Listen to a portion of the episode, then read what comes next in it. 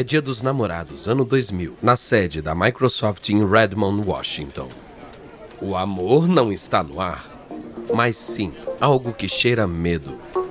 Há nove meses, o presidente da Microsoft, Bill Gates, disse para os seus engenheiros começarem a trabalhar no Xbox. Para ele, a Sony está tentando usar o PlayStation para tirar os PCs Windows das casas. Então, Gates quer ao mesmo tempo se defender e atacar. Ele quer parar a Sony, mas também usar o Xbox como o primeiro passo para colocar o Windows no centro do entretenimento doméstico. Gates já está imaginando um mundo onde, uma vez que o Xbox entre em nossas casas, o Windows virá junto e, além disso, vai ser o portal para um mundo onde a televisão terá todos os tipos de entretenimento: música, filmes e jogos. A questão agora é se a equipe do Xbox realmente entregou um plano capaz de colocar a Sony no chinelo. Os principais executivos da Microsoft e a equipe do Xbox estão na sala de reuniões esperando Gates. Ele está atrasado. O clima está tenso. De repente, Gates entra na sala. Ele veste uma camisa roxa clara e segura uma cópia do plano de negócios do Xbox. Ele joga o plano de negócios em cima da mesa e encara a equipe do Xbox. Esse plano é um insulto a tudo que eu já construí. A equipe do Xbox fica surpresa com a fúria dele. Ed Freeze, o chefe do estúdio de jogos da Microsoft, tenta responder. Ok, escuta. Eu não terminei. Eu aprovei um console de jogos que levaria o Windows para o centro das casas e vocês me trazem o quê? Um console de jogos que não executa o Windows? Ele não faz nada além de rodar jogos. O que é isso? Freeze tenta explicar. O Xbox é uma máquina de jogos, Bill. Ele só precisa de um sistema operativo que rode jogos e não o Microsoft Office. Depois, o CEO, Steve Ballmer, acaba com os executivos do Xbox. Ele vai para a página com as projeções financeiras do plano de negócios do Xbox. Há nove meses vocês disseram que a gente ia perder um bilhão de dólares lançando essa coisa. Já era bem ruim. Mas agora que vocês analisaram os custos em detalhe, e seria bom que tivessem feito isso no começo, vocês estão projetando perdas de mais de 2 bilhões de dólares. Todo esse dinheiro só para se firmar no mercado de jogos? Gates e Balmer destroem a equipe por horas. Os executivos ligam para suas amadas avisando que o jantar romântico está cancelado. Então, o vice-presidente sênior da Microsoft, Craig Munday, leva a conversa de volta ao PlayStation. Bill, Steve, Espera um pouco, eu penso o seguinte. A Sony quer que o PlayStation substitua os PCs Windows como futuro do entretenimento nas casas. Hoje, mais americanos têm PlayStation do que PCs. A gente pode só ignorar o PlayStation. Gates e Balmer param. Eles sabem que o Xbox é o único plano que a Microsoft tem para impedir o avanço da Sony. E apesar da reunião difícil para a equipe do Xbox, parece que eles têm um plano sólido ainda que estejam muito acima do orçamento. Gates e Balmer conversam um pouco. Então Balmer vira para a equipe do Xbox. Beleza, vamos fazer isso. Vocês vão ter tudo o que precisarem. Façam essa coisa. A equipe do Xbox poderá fazer seu console de jogos, mas o tempo está contra eles. No próximo mês, a Sony vai lançar o PlayStation 2 no Japão. No Natal, vai estar disponível na América e também na Europa. Se a Microsoft quiser parar a Sony, ela tem que lançar o Xbox no próximo ano. O problema é que a Microsoft não tem hardware, nem jogos e nem experiência em eletrônicos domésticos. A Microsoft está entrando em uma corrida multibilionária, mas o tiro de largada já foi dado e eles ainda nem amarraram o cadarço do tênis.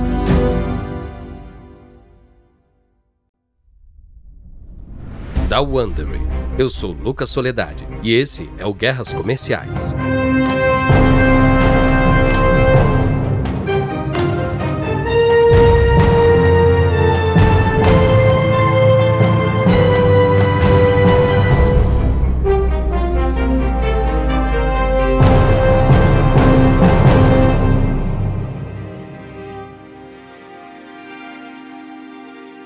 Na nossa série anterior, Sony vs Nintendo, vimos a Sony acabar com o reinado da Nintendo no mercado de consoles de jogos nos anos 90. Uma empresa está vendo com preocupação como o PlayStation entra em milhões de lares. Nessa nova série de três partes Xbox versus PlayStation, a Microsoft tenta entrar na indústria multibilionária de videogames. Não só para competir, mas para dominar. Este é o episódio 1 O maior canhão do mundo. 10 de março de 2000. Bill Gates está na conferência de desenvolvedores de jogos em San José, Califórnia. O PlayStation 2 chegou às lojas japonesas na semana passada e já está esgotado. Para roubar os holofotes da Sony, a Microsoft anuncia que está entrando na guerra dos consoles. Gates anda pelo palco usando uma jaqueta de couro preta. Ele tem ao lado um protótipo do Xbox, um X gigante esculpido em alumínio brilhante. É um design totalmente impraticável que a Microsoft não pretende colocar em produção, mas serve para chamar atenção. E por enquanto, é tudo que a Microsoft pode fazer. Afinal, não há console nem jogos para mostrar. Gates sentou em uma mesa de apostas importante com grandes competidores e não tem nada para apostar. Isso requer um tipo especial de ousadia. Ele fala com audácia. O Xbox é o futuro dos consoles de videogame. E estamos anunciando ele aqui por um motivo simples. Precisamos de vocês, desenvolvedores de jogos como vocês, para criar jogos incríveis para ele. E com essa declaração, a indústria de jogos sabe que ele está segurando cartas baixas. A Microsoft fazendo videogames? Ah, por favor. A Microsoft faz o Windows e o Excel. A Microsoft não é legal, ela não é descolada. A Microsoft é trabalho, não diversão. A aposta segura é no PlayStation 2 esmagando o Xbox. E a Sony? A Sony também não tá tendo misericórdia. A Sony tá pagando muito dinheiro para os editores fazerem jogos só para o PlayStation 2. É uma manobra que deixa o Xbox sem os jogos mais badalados. Jogos como Tomb Raider, Metal Gear Solid e Grand Theft Auto 3. Tudo isso está pressionando Freeze, o chefe dos estúdios de jogos da Microsoft. É o trabalho dele garantir que o Xbox seja lançado com alguns jogos matadores. No meio da sua busca frenética por jogos, ele recebe uma ligação que vai mudar tudo para o Xbox. Ed Freeze. Oi, Ed, sou Peter Tempt, da Band.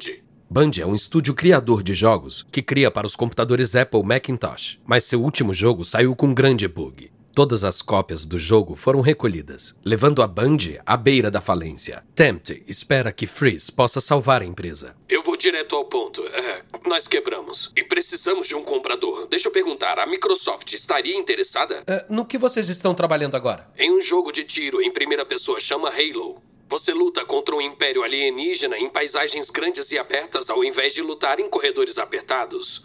Tem soldados controlados por computador lutando com você. Temos alienígenas que trabalham juntos para te encurralar e você também pode dirigir ou voar em qualquer veículo. Eu acho que vai ser bem legal. Enquanto Tempt espera uma resposta, Freeze pensa um pouco. Freeze precisa de jogos para o Xbox, mas não está muito seguro sobre o Halo. Jogos de tiro em primeira pessoa são vistos como jogos de computador, jogos que dependem do mouse para o jogador ver o mundo ao redor. Eles raramente foram bem adaptados para os controles simples dos consoles. Mas Freeze também sabe, é um jogo que pode atrair jogadores de 16 a 24 anos. E esse é o público que a Microsoft está mirando com o Xbox. Ok, temos interesse, conta mais. A Microsoft pagou 30 milhões de dólares pela Band e coloca Halo como carro-chefe dos jogos para Xbox. Um executivo da Xbox disse à equipe da Bang: A Microsoft tem o maior canhão do mundo virado para Sony. O Halo é a bala do canhão.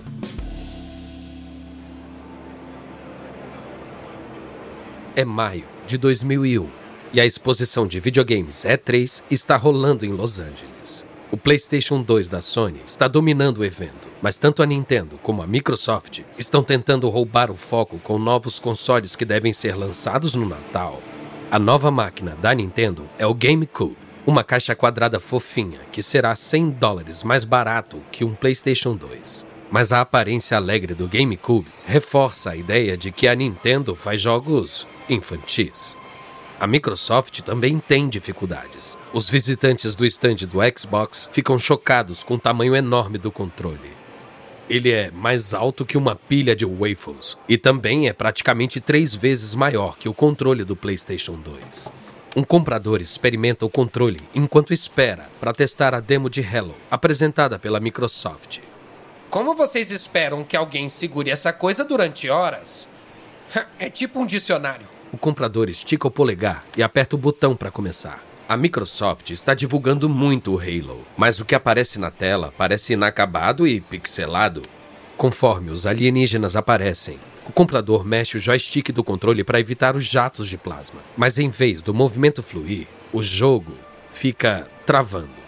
Depois de alguns minutos, o comprador devolve o controle para um membro da equipe. Se esse é o melhor jogo, vocês estão ferrados. É um protótipo do console. Vai funcionar muito melhor no lançamento, eu prometo. tá bom, beleza. Para a Microsoft, a E3 foi um fiasco. Halo não impressionou e o controle gigante do Xbox é a piada do evento. A Microsoft sabe que tem que consertar as coisas rapidamente. Pouco tempo depois da E3, Freeze visita a Band e aumenta a pressão. Halo tem que ser melhor. Contamos com vocês para resolverem isso. E rápido. A equipe Halo passa noites em claro durante semanas para salvar o jogo. Eles têm três meses para transformar o Halo em um jogo capaz de vender o Xbox. 14 de novembro de 2001, cidade de Nova York. É quase meia-noite na Times Square e os animados fãs de jogos fazem fila na porta da Toys R Us. Quando for a meia-noite, as portas vão abrir e eles serão as primeiras pessoas do mundo a comprar um Xbox. A equipe da Microsoft está andando pela fila e distribuindo donuts cobertos com granulados verdes que combinam com o logo do Xbox. Há ações do outro lado da rua também. No restaurante com temática de luta livre WWE, há uma festa de lançamento só para convidados. E no palco estão Bill Gates e a grande estrela da luta livre, The Rock. Dwayne Douglas Johnson é The Rock ele é uma montanha de músculos de 1,90m vestindo um terno preto e óculos escuros. Ele parece maior quando se inclina sobre o bilionário de 1,60m que veste uma camisa azul com botões. The Rock ouviu que você vinha hoje para lutar. Tá pronto para lutar, Bill? Gates sorri e tira onda. É claro, eu vim aqui para te derrubar. A dupla pega os controles em cima do console preto de Xbox que está no palco. O telão mostra eles se enfrentando no jogo de luta do Xbox Dead or Alive 3. Enquanto os lutadores na tela dão chutes de kung fu e golpes de karatê, o público deixa clara a sua lealdade. Bill, Bill, Bill, Bill, Bill, Bill. A torcida não ajuda. Faz só algumas horas que Gates jogou o Xbox pela primeira vez. The Rock joga o lutador de Gates no chão.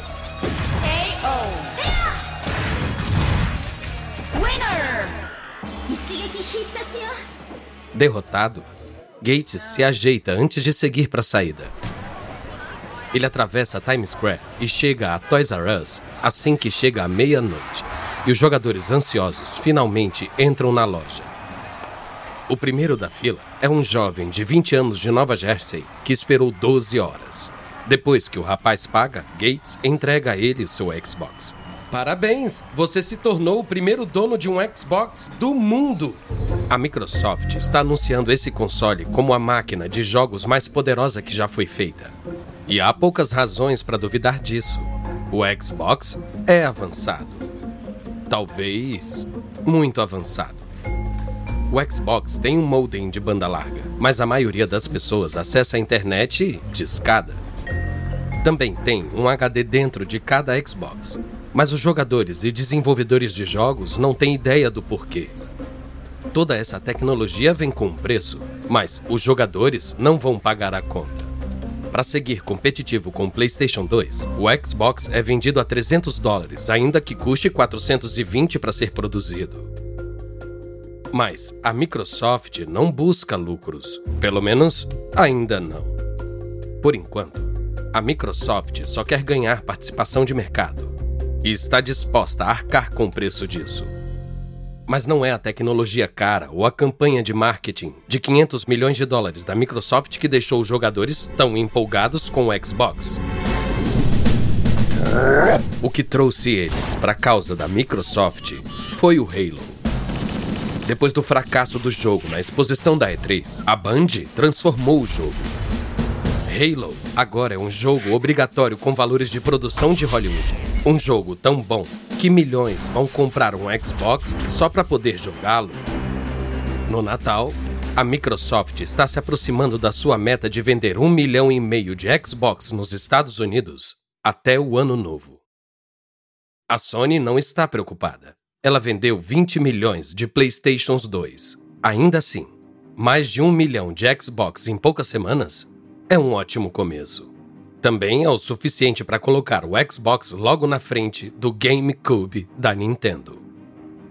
Mas a pressa inicial para comprar o Xbox não dura.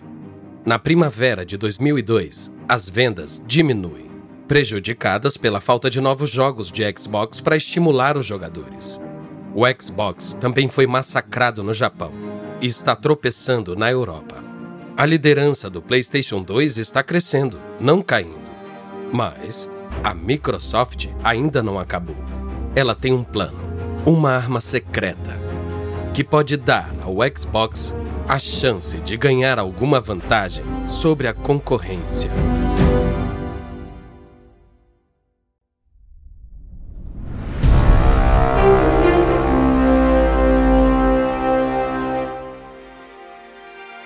É verão do ano 2000. Falta mais de um ano para o lançamento do Xbox, mas Jay Allard já está pensando no que acontecerá depois que o console da Microsoft chegar às lojas. Allard é um grande negócio para a Microsoft. Ele é o executivo calvo persuasivo que convenceu Bill Gates a abraçar a internet em primeiro lugar. Agora, ele quer usar o Xbox para transformar os jogos sociais. E é por isso que Allard chamou uma equipe de engenheiros para uma reunião na sede da Microsoft em Redmond. Enquanto os engenheiros se sentam, Allard circula pela sala distribuindo cópias de um romance de ficção científica dos anos 90 chamado Snow Crash. Eu quero que todos leiam isso. É sobre um cara que joga jogos online com outras pessoas todas as noites. Quero que vocês criem um jogo igual ao descrito nesse livro e que várias pessoas possam jogar ao mesmo tempo Estamos pensando em um serviço chamado Xbox Live. Os engenheiros folheiam um livro e olham a cidade futurista que está na capa. Snow Crash começa em Los Angeles no século 21, alguns anos depois de acontecer um colapso econômico mundial. Los Angeles rompeu com os Estados Unidos, que cedeu maior parte do seu poder para empresas privadas e empresários. Allard elabora sua visão para o Xbox Live.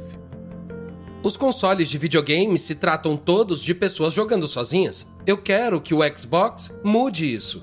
É por isso que estamos colocando um modem de banda larga dentro do Xbox. Um dos engenheiros olha para ele. Mas praticamente ninguém tem banda larga.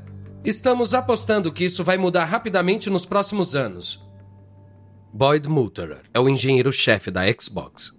Ele larga sua cópia de Snow Crash e olha para Allard. Isso que você está pedindo vai precisar de muitos servidores, você sabe, né? Teremos que construir data centers pelo mundo. E isso vai ser muito caro. Allard rebate o ponto de Multerer.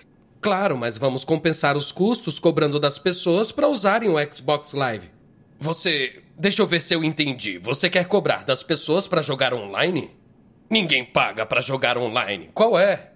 Confia em mim, elas vão pagar. E com isso, vamos ter dinheiro para investir no melhor serviço de jogos online do mundo.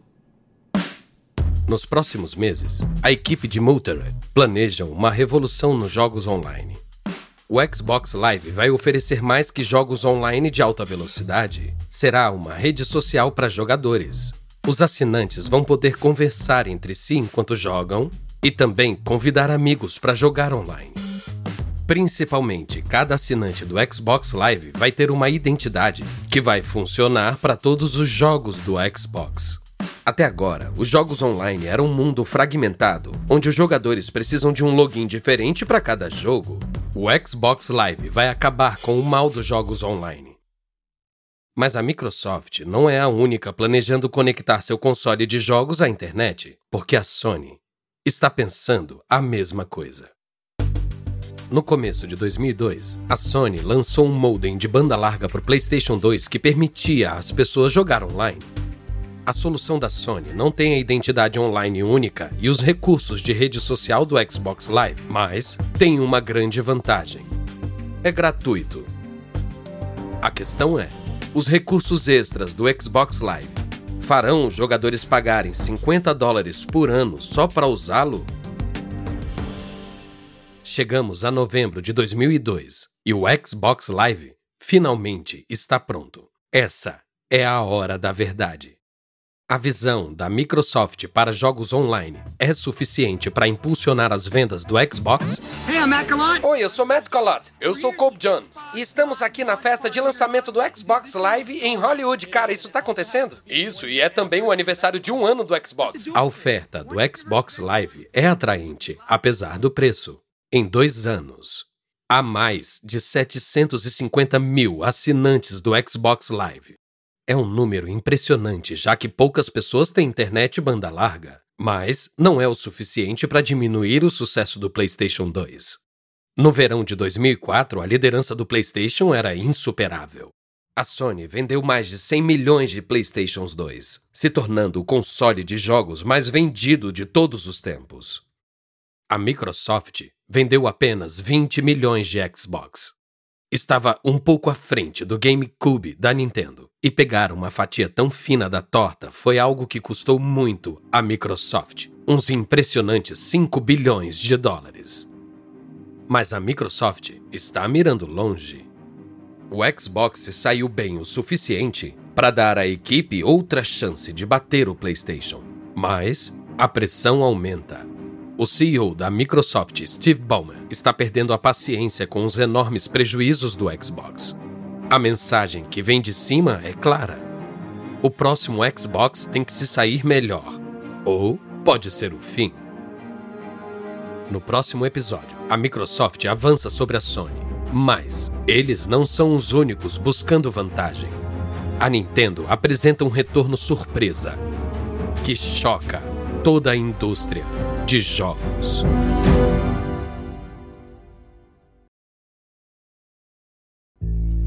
Espero que tenha gostado desse episódio de Guerras Comerciais. E uma nota rápida a respeito das conversas que você ouviu.